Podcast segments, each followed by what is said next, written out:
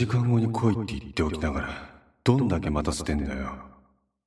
北港のすぐ前にあるコンビニの書籍コーナーで、興味もない雑誌を手に取っていたユーリが目を落とすと、彼の腕時計は23時を指そうとしていた。窓越しに見える金沢北港の職員室と思われる一角は、高校と電気が灯っている。鍋島のやつ、職員が残る学校なんかで何をしようってんだ？金沢北高は学生に軍隊並みの厳しい規律を課している。それと同じように、ここで働く教職員についても学生同様の激務が課せられているのだろうか。下妻優里はドットスタッフ代表取締役陣川誠二として北高のブラック企業ぶりに並行した。なるほど。第三者がいる極めて狭い空間に自分の身を置くことで、俺に手出しをさせないようにしたのか。広げていた雑誌を閉じた優里は、拳を握りしめた。小賢しい。優里は缶コーヒーを買い求めてコンビニを出た。そして灰皿が設置されている箇所でそれを口につけ、辺りを見回した。鍋島、残念ながら俺はその手には乗らんぞ。前方から駐車された車に乗り込んだ優里はエンジンをかけた。そしてルームミラーをさっとだけ見てバックギアを入れ、アクセルを踏み込んだ。23時か。長谷部が運転する車の後部座席で携帯電話を見た相馬はつぶやいた。なあ、相馬。あ？普通に考えてこんなおっせえ時間に学校なんかやっとらんけ。さあ、知らん。俺だってこんな遅くの学校なんか行ったことねえもん。ああ、あそうなんけ？当たり前やってよ。いくら芝木主義の北高って言ってもそこまで頑固に残ることなんかなかったわいよ。でも、もしも誰もおらんって感じやったら、ちょっと気味悪くねえげ。ああ、ほうやな。そこには本当にその古田って人おれんのな。追ってもらわんと困る。野子町の交差点を右に曲がると、その前方に金沢北港が見えた。おうおう、電気ついとるわ。あ、ほんとや。職員室やわ、あれ。ちゅうか、何年おめえの学校。いっつもこんな遅くまで職員残っとらんけ。だから知らんって。生徒しばっけど、職員もしばけんな。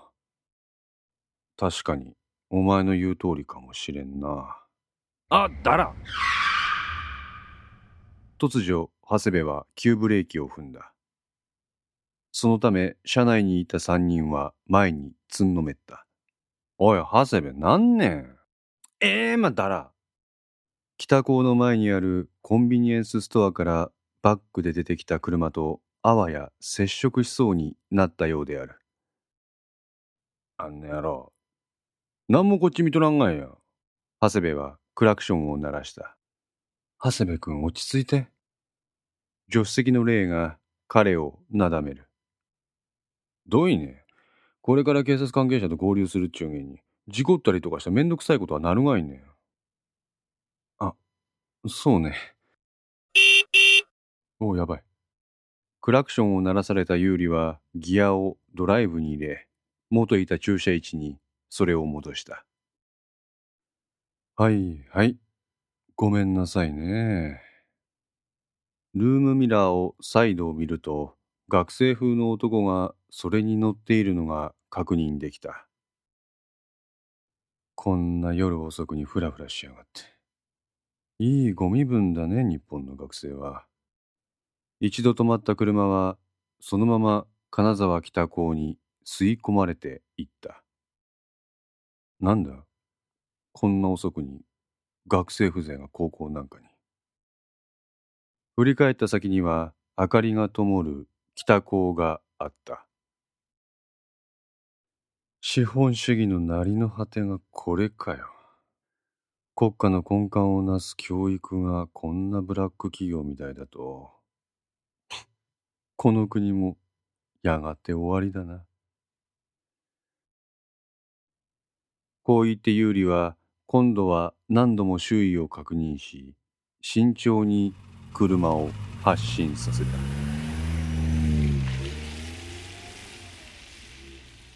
まあ、これからその教育現場で一人の男が死ぬ。この国の崩壊の幕開けには、もってこいの儀式になるかもな。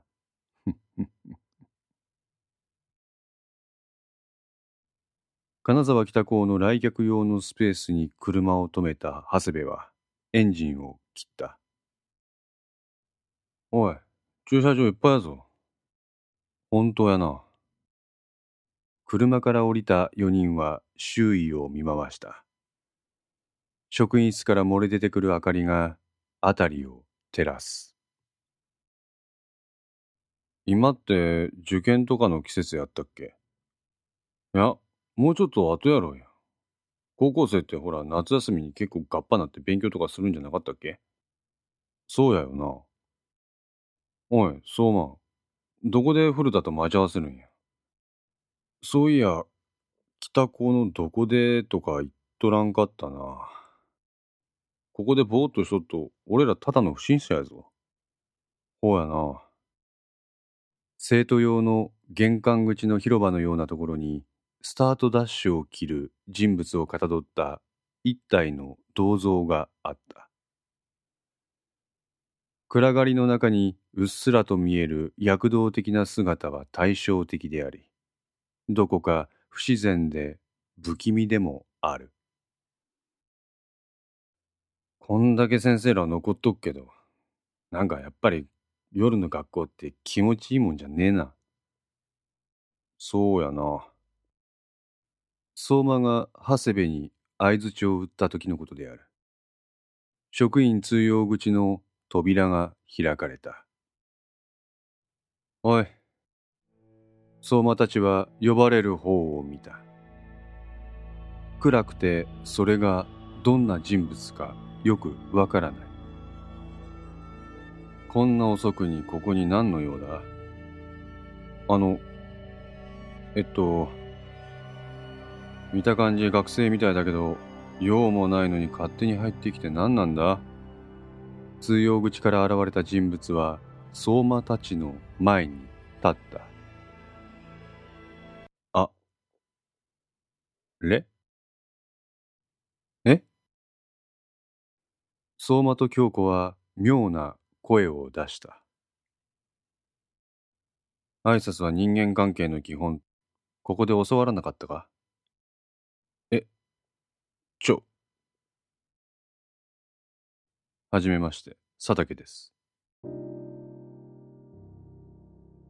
嘘。佐竹って、あの、佐竹康之さん？突然の北高剣道部の黄金期メンバーの一人の登場に、相馬と京子は唖然とした。驚かせてしまってごめんな。なんで？黄金期のメンバーで二人が会ったことがあるのは一式高則ただ一人。しかし北高剣道部の最強時代のメンバーの顔と名前は写真と言い伝えで頭に刻み込まれていた。相馬天音君と片倉京子さんだね。え？君たちがここに来るのを待ってたよは？どうして自分たちの名前を佐竹は知っているのかそしてなぜ初対面のこの男が古田しか知り得ない自分たちの行動を知っているのか。佐竹の発言の何もかもが相馬にとって理解できないものだった。その二人は？あ、あの、友達です。名前は？あの、こいつは長谷部。んで、この子は、あの、えっと、岩下妻です。口ごもる相馬を遮るように、霊ははっきりと答えた。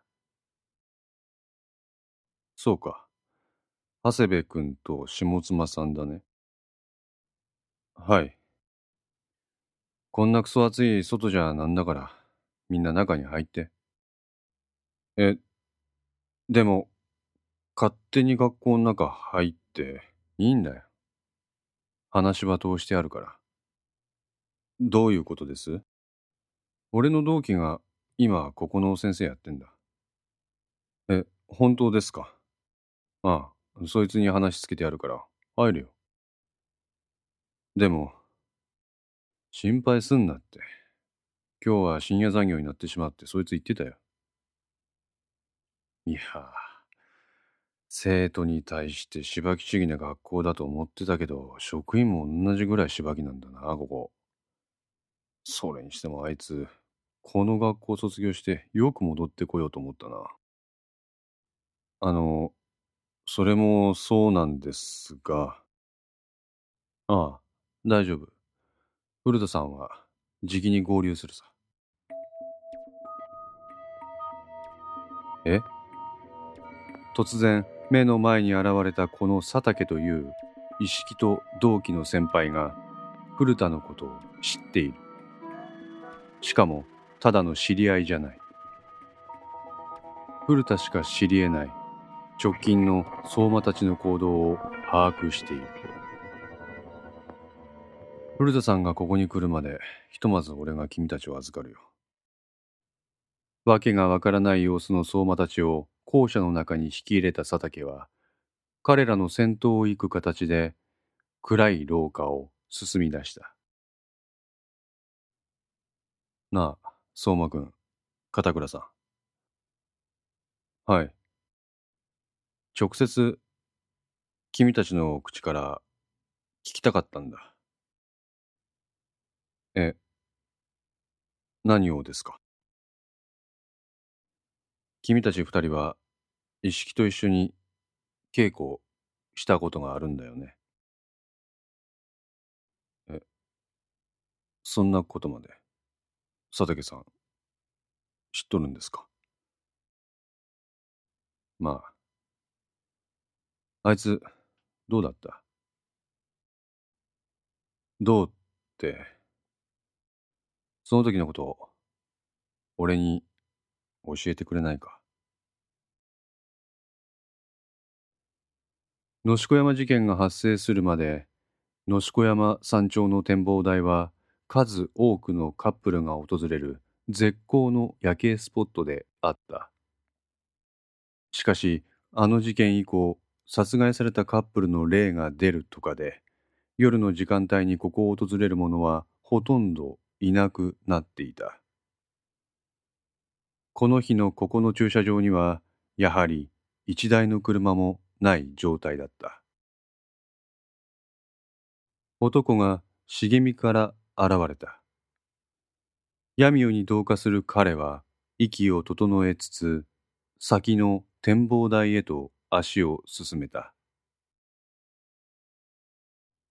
駐車場から展望台に向かう道に差し掛かると、突然周囲が開けた。眼下には金沢の夜景が広がっている。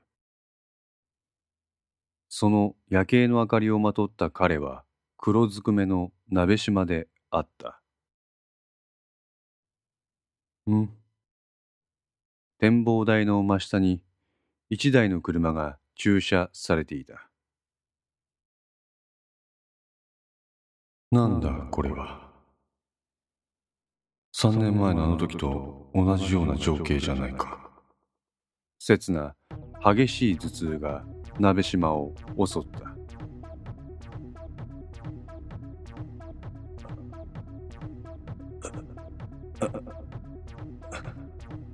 やめろ。やめてくれ。思わず彼はその場で膝をついた。なんでこんな状況でそんなヘマするんだ？鍋島のこめかみあたりから猛烈な汗が流れ出す。見てられない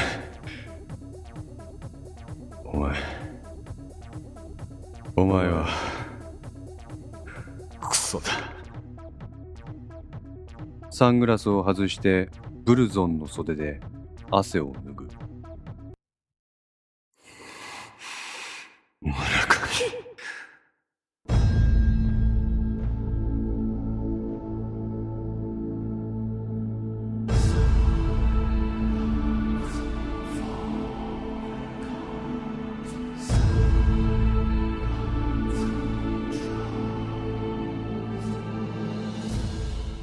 このンツいかがでしたでしょうか？このお話は毎週月曜0時に1話ずつ更新できるよう鋭意作成中です。ご意見やご感想がありましたらウェブサイトのコメント欄かお問い合わせお便りコーナーからお寄せください。皆様の声は私にとって非常に励みになりますのでぜひともよろしくお願いいたします。お寄せいただいた声には実質ですが何かしらの返信をさせていただきます。特にお問い合わせお便りのところからお寄せいただいた感想などはポッドキャストの中でも紹介させていただきます。また iTunes Music Store の中のレビューも頂戴できれば嬉しいです。それでは皆さんまた来週。ごきげんよう。